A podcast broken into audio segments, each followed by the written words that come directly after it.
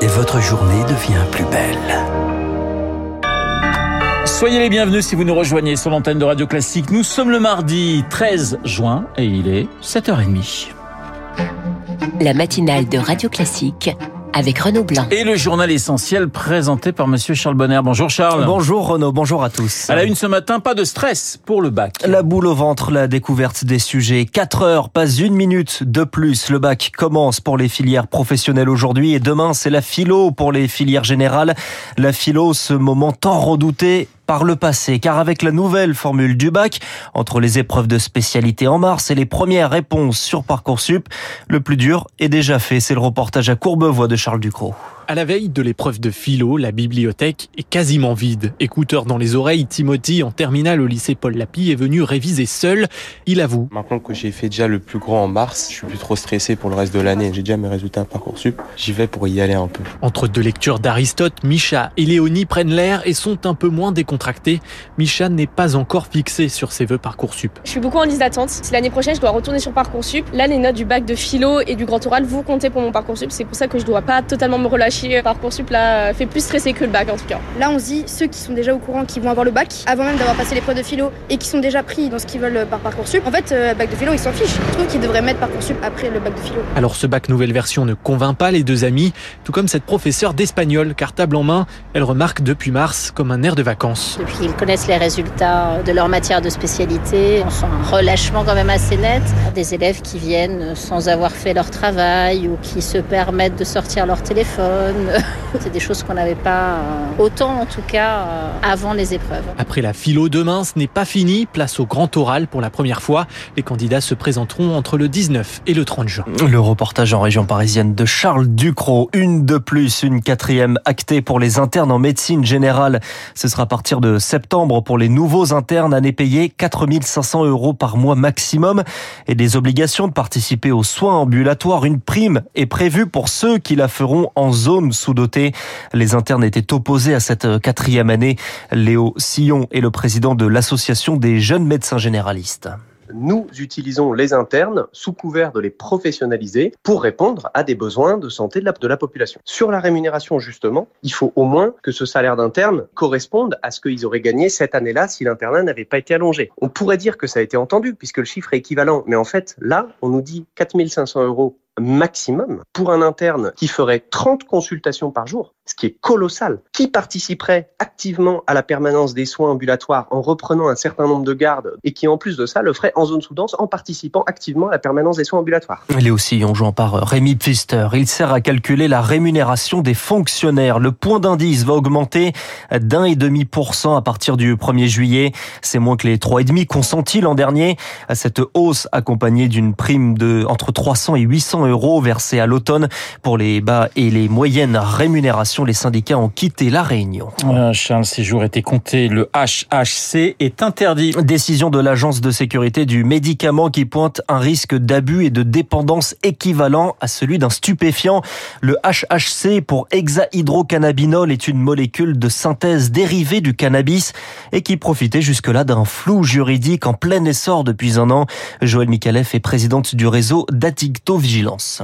Ça fait vraiment depuis ces dernières semaines et ces derniers mois qu'on a quasiment toutes les semaines des cas d'addicto-vigilance et euh, c'est en effet cette force de frappe sans équivalent dans une temporalité aussi rapide de dissémination de ce produit sur différentes formes, soit par Internet, soit par euh, des boutiques de CBD. Mais avant d'en arriver à ce risque d'abus, il y a en effet eu des patients qui sont passés par les urgences parce qu'ils ont fait des malaises, des douleurs thoraciques, des convulsions, des réactions anxieuses avec ce produit. C'est finalement la roulette russe. Euh, le dosage n'est pas le même selon ce qu'on consomme. Donc oui, il peut y avoir quelquefois des risques importants. La professeure de pharmacologie Joël Mikalev, jointe par Rémi Vallès. Elle a été mise en lumière pendant le Covid, la dépendance française aux médicaments produits à l'étranger.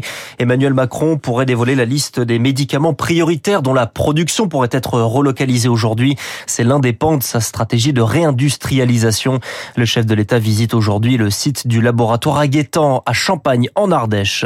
Dans le département voisin, la Drôme, c'est un procès qui a nécessité des aménagements Un budget exceptionnel pour un procès attendu, celui de Gabriel Fortin, surnommé le tueur de DRH, accusé de trois assassinats et d'une tentative. On y revient dans le journal de 8 heures de Lucille Bréau. Vous écoutez Radio Classique. Il est pratiquement 7h35 en Ukraine. Une frappe contre un immeuble d'habitation cette nuit. Trois morts et 25 blessés à Kriviri dans le centre-est selon un bilan provisoire. L'Ukraine en pleine contre-offensive, elle est difficile mais elle progresse, dit Volodymyr Zelensky. Son armée revendique sept villages repris. C'est un des crimes de guerre dont est accusée la Russie, la déportation d'enfants ukrainiens sur son territoire. Certains sont orphelins, d'autres éloignés de leurs parents, transférés en Russie. L'Ukraine parle de 20 000 enfants. C'est impossible à, vérifier. Un groupe d'opposants russes a réalisé une cartographie publique des lieux où ils pourraient désormais se trouver. Marc Tédé. Il y a là plus de 250 adresses qui ont été référencées de Moscou à Vladivostok, mais aussi dans des républiques comme la Tchétchénie et le Daghestan, voire dans des pays alliés comme le Bélarus. Autant d'informations recueillies à partir de sources publiques, à travers la presse russe ou les réseaux sociaux comme V-Contact, des médias sous surveillance ou pro-Kremlin où l'on se félicite que tel collège ou tel orphelinat accueille ou est hébergé des enfants ukrainiens. Ils y sont présentés comme des orphelins évacués des zones de guerre ou des fratries proposées à l'adoption. Les lieux sont classés en trois catégories selon le degré de probabilité d'y trouver des enfants déportés, le plus souvent avec adresse et numéro de téléphone, mais aucun élément d'identification des enfants. Les familles qui les recherchent sont invitées à contacter des organisations humanitaires qui opèrent depuis l'Ukraine et la Lettonie. Aux États-Unis, Donald Trump comparé aujourd'hui devant un tribunal fédéral pour se voir notifier les charges qui pèsent contre lui. L'ancien président accusé d'avoir conservé des documents confidentiels après son départ de la Maison Blanche. Il doit s'exprimer à l'issue de cette audience. En Italie, on le surnommait le Cavalier et Silvio Berlusconi, 86 ans, est mort hier. D'abord homme d'affaires, l'immobilier, le football, les médias, puis la politique, trois fois à la tête du gouvernement italien.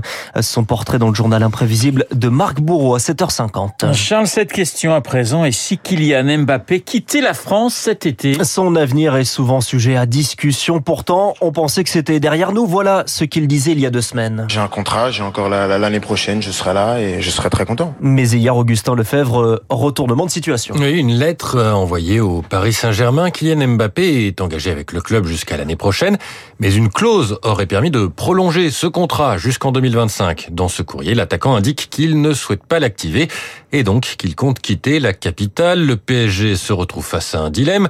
Si le contrat va à son terme, le club ne pourra pas vendre le joueur et perdra au minimum 180 millions d'euros, l'estimation actuelle de sa valeur. Mais pour éviter cela, il faudrait s'en séparer dès cet été. Nouveau coup dur pour le PSG qui doit déjà trouver un successeur à son entraîneur Christophe Galtier après le départ sans gloire de Lionel Messi. Kylian Mbappé va lui avoir le choix des courtisans. Le Real Madrid s'est déjà montré à plusieurs reprises très intéressé. Et il ne risque pas d'être les seuls. Merci Augustin Lefebvre du football. Enfin, et le coup dur pour les Girondins de Bordeaux. La commission de discipline de la Ligue a tranché après qu'un supporter du club a bousculé un joueur de Rodez il y a dix jours. Rodez gagne le match. Bordeaux reste en Ligue 2. Annecy en fait les frais, donc relégué en national, la troisième division. Les Girondins vont saisir le comité olympique et sportif français. Merci, mon cher Charles Je vois votre sourire. Non, pas du tout, mais je sais que vous êtes un supporter fidèle des Girondins de Bordeaux et même s'ils sont en 14e division, vous continuerez. Je resterai là et je vous en donnerai des nouvelles. Effectivement quand ils joueront contre Libourne ou un autre club du coin, pourquoi pas après tout.